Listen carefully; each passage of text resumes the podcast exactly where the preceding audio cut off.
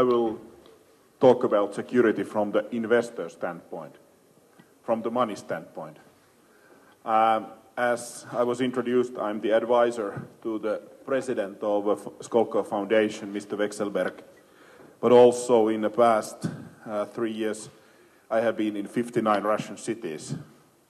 So I know something about Russia uh, from the Russian startup standpoint.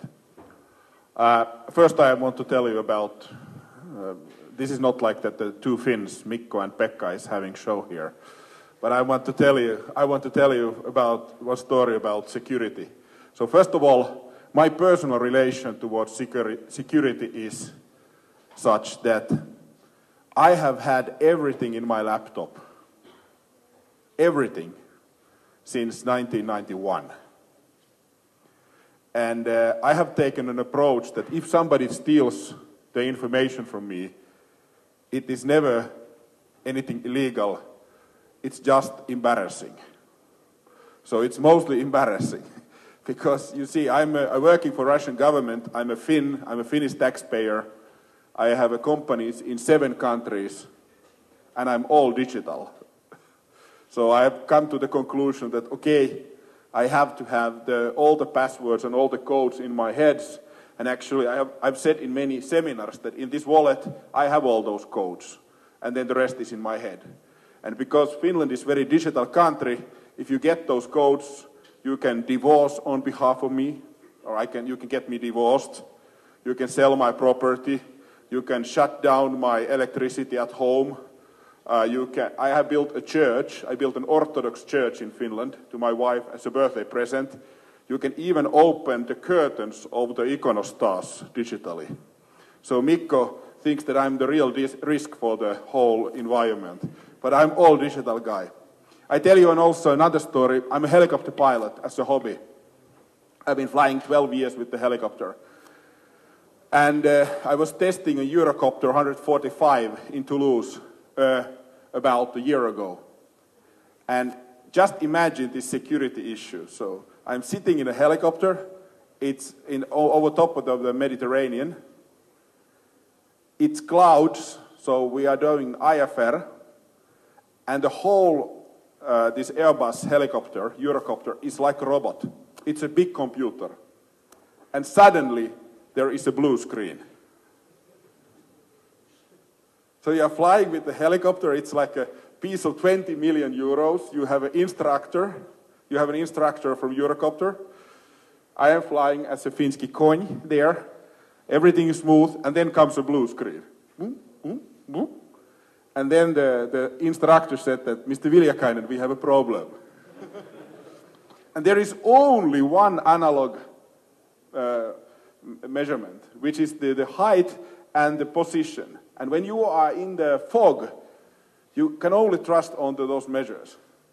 No, that was not caused by the hackers. That is the official statement by the Eurocopter. it was a pilot version, it was a beta version. But uh, I can tell you that the, the, the scenario what Mikko was describing, for example, for the aviation or cars or whatever, I, I, that accident really get me thinking about this whole story. Okay. But today I'm here as an investor, and I'm also investing my own money, but also some help for Mr. Vekselberg and some other things. And uh, I just uh, want to tell you why I came to Russia. I came to Russia because there is an unbelievable talent pool in Russia. Yes, my wife is a Russian. Yes, my kids are half Russian. But actually, the real reason is that I came here because of the engineering capacity of this country. Uh, unfortunately, in past four years, if I compare IT or cybersecurity or heavy IT in general, the number of those startups what I have seen is less than I expected. I know that there are a lot of good ideas. I know that there is a lot of engineers. There are a lot of patents. There are a lot of things which are kind of hidden to your laptop somewhere. But our job as a Skolkovo Foundation is to find those. I know that it, we cannot find all those today, but we will continue our work to find it. But, but that's why I don't believe so much of oil and gas. and I'm not saying because oil price is low, but I truly believe on the talent pool of this country. Uh, because I'm talking about the investments, I have a few investment principles. And I made this paper to deal with my strict Russian wife, Nastya, because Nastya is worried that I will invest all our money to the crazy startuppers. So I had to make a management meeting at home. Uh, I invited kids, our cat Yermak, and, and, and others there, and we made this one slide. So we will invest maximum 20% of our wealth, maximum 20% of our wealth to the risky businesses like startups. Our investment horizon is three to seven years. And why? Because we believe that small companies can innovate faster than the big ones, and we believe that big ones are getting so slow that they are starting purchasing small companies fast. Let's be brutal. Big companies are slow, and big nations are slow, but it's, that's why I believe that it would be a good business to invest to the startups, and I will tell you shortly what do I think is the good startup. And uh, I don't see so much of competition um, between Russia or Finland or Russia and Germany and so forth. Honestly speaking, I honestly believe that, that this is a one market area. Northern Europe is one market area. I think that the competition is more between USA, Asia and Europe, and I believe that Russia belongs to the Europe. I'm not a politician. I don't do any political statements. I just believe that we should more team up to make things more in Europe. Okay. Uh, I think in Russia, the misuse of innovation, that there is a clear misuse of word innovation. Uh, it's also a Russian translation. People are talking innovative businesses, innovative startups. And I can tell you, ladies and gentlemen, that in many events, in many events in Russia, I have seen an IT startupper or even security area startupper who comes to me saying that Mr. Viljakainen, Kaspadin Pekushka, uh, I have just a business, but I don't have any patent. And I said that I'm investing always to the businesses, not to the patents. And this is something why I want to say this, that somehow people are thinking that if you need to have something totally unique, that you kind of you would like to win the Nobel Prize. Well, I don't invest on Nobel Prizes. I invest on businesses. And that's why I want to encourage everybody who is investing on the startups or in cyber technology to think about the business application. Yes, you need to have some applied research. Yes, you might be based on some science, but still the, from the investment standpoint, I always invest on the companies, not for projects, not for Nobel Prize, not for kind of ideas. And there, ladies and gentlemen, I don't know how many early stage startups we have had here today, I want to emphasize that investors want to invest to the companies. It can be very small company, but it's something which generates money or is planning to generate money. And our job is to make, as a Skolkovo, the environment such. My selection criteria are very simple. And uh, I personally invest to the businesses which has a true client orientation. In other words, no laboratory innovations only.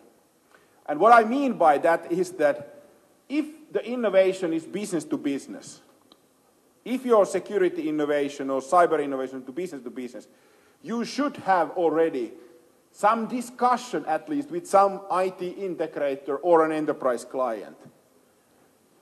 If you don't have any ideas how the enterprise client even look like, it's unlikely that your innovation fits perfectly to that company. Same applies for business to uh, consumer innovations, what Mikko was referring in, in uh, that home secure network thing.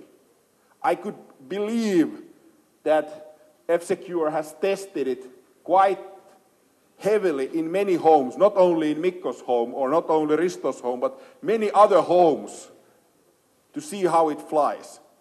And believe me, these, this first number one is surprisingly important for many investors. So typically when I see a presentation from a startup anywhere in the world, but especially in Russia, people start by telling, this is my innovation, this is perhaps the patent, this is the technical algorithm, and so forth. But not a single word about with whom you tested it. And that is bad. I understand that people are afraid that somebody will steal the idea. This is embedded to everybody, that somebody will steal the idea. But when you talk with an investor, if you want to get a high valuation for your company, you have to have this number one. Number two, it is absolutely needed, I would call a balanced set of competencies. So there are too many companies which is meant with the super genius engineers, but not a single business person, not a single who has ever been a leading anybody else, or nobody who knows something about the global market. So many times, and I have checked personally, my investment company has checked personally like 400 companies in two years. Many times, even if this is okay and the innovation is okay, everything stops here. And the last point, or this next point is as relevant. It might be that you don't have all these in your company yet, but you should have a plan. How do you make it happen? The worst scenario for an investor is that, for example, you want to have money from me, you have a good idea, you have a good energy, and then I tell you that I'm an angel investor. I don't look like an angel, but I'm an angel investor. I am willing to give you money, but you have to find somebody to your team who understands something about the business logic, perhaps something about the global markets. And you replied to me that, Pekka, niet, absolutely niet. I don't want that. I don't need it then it's absolutely stop for all the discussions. And there are surprisingly many such cases. Why? Because people are afraid. You rather hire your brother, your mother, your cousin, whomever, than any outsider to the team. And I, I can easily make a joke about it because we, Mikko and I, we are from Finland, and historically we have the same problem. We only talk with Finns in sauna, that's it. With some alcohol. We don't even talk without any beer. We are shy. We are sitting silent in the sauna. We are Finns. That has been a problem for our culture also in history. And, and I think that when our Nokia went to the trouble, our Nokia mobile phones part, it was a heaven for Finland because it released tens, thousand, tens of thousand engineers. In startup world, Noel, you have oil. Now, if oil price would be $200, there would be no so interesting about entrepreneurship. Why to bother? It's problem. But now when it's $30 soon, people get more and more interested about entrepreneurship. That is your safe haven, believe me, ladies and gentlemen. This is not my official government statement, by the way. This is my personal opinion, so don't quote me directly. And then the last one. If you want to get money from an investor, you have to have an international benchmarking in all aspects.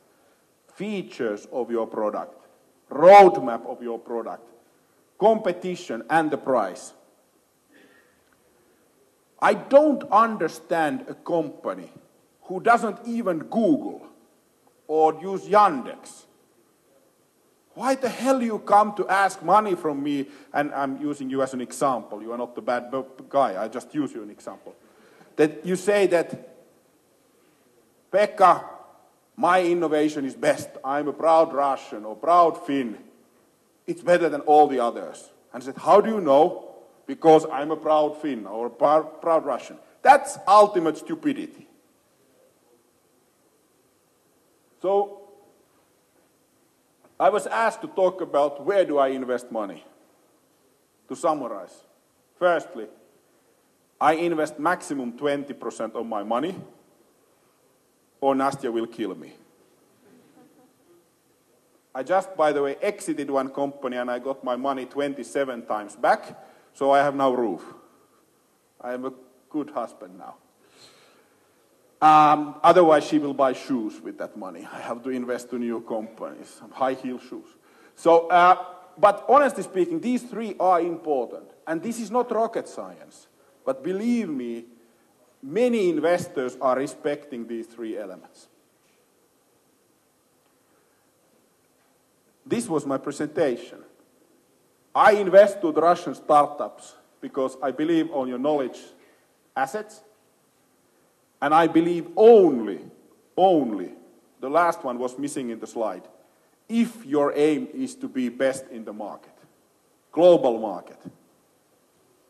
Russia is a big country. I have been in all 10 time zones. But it's only 2% of the world economy. And I want that if you have an idea, and if I invest on you, that you try to capture the rest 98% of the world. I'm not interested if you are the most beautiful boy or girl in Moscow or in Russian Federation. I'm not, I don't, in, I'm not, I don't care a shit about if you have got all kind of uh, medals only for Russia. But if your aim is to use the knowledge and the education what you have to do something for the rest of the world, I'm truly interested. Thank you. Спасибо.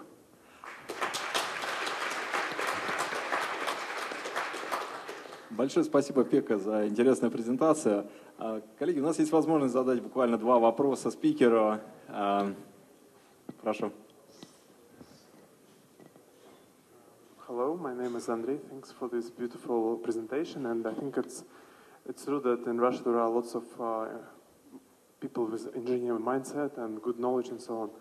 And I think that uh, some of them do really really need some kind of advice or some kind of source of information they used to they can use to understand how they can apply this.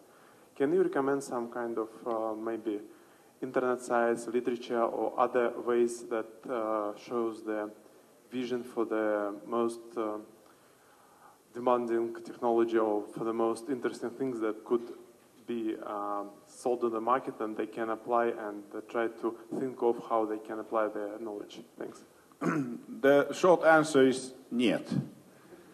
Because I don't believe, first of all, you cannot learn entrepreneurship by reading a book or checking a website. So, short answer is I cannot. But what I strongly encourage people to do is to be more active members of the entrepreneurship society. And it's not like an association. I'm talking voluntary. That's why, for example, we organized this Cyber Day.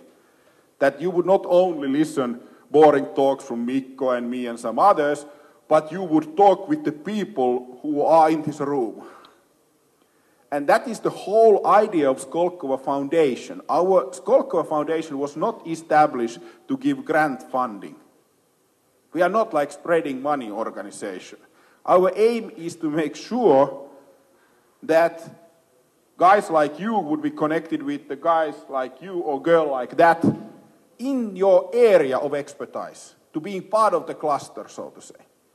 So I think in, for example, in Finland, you know, we have this Slush event and startup sauna, and that the whole story of that startup sauna association, which is now 50,000 people, is just to share mistakes, share mistakes and some success with others. And you cannot learn entrepreneurship from the university, unfortunately. So that's why, that's why to be active member on any of this kind of society, that is something which is definitely helping you. Then the, uh, the next answer to your question is that uh, Russian startups are too little connected to each other. Because I can see that many of the startups should benefit if they would think about that if you have the same idea in Moscow and you know that in Tomsk there are guys who are doing pretty much the same, at least to have an interaction. Okay, they are strangers, they are in Siberia and so forth, I know it, and they, then Tomsk guys are afraid that arrogant bastard from Moskvich will come and steal the idea and so forth. But, but you should build such a network, honestly. Without that, the learning will not happen.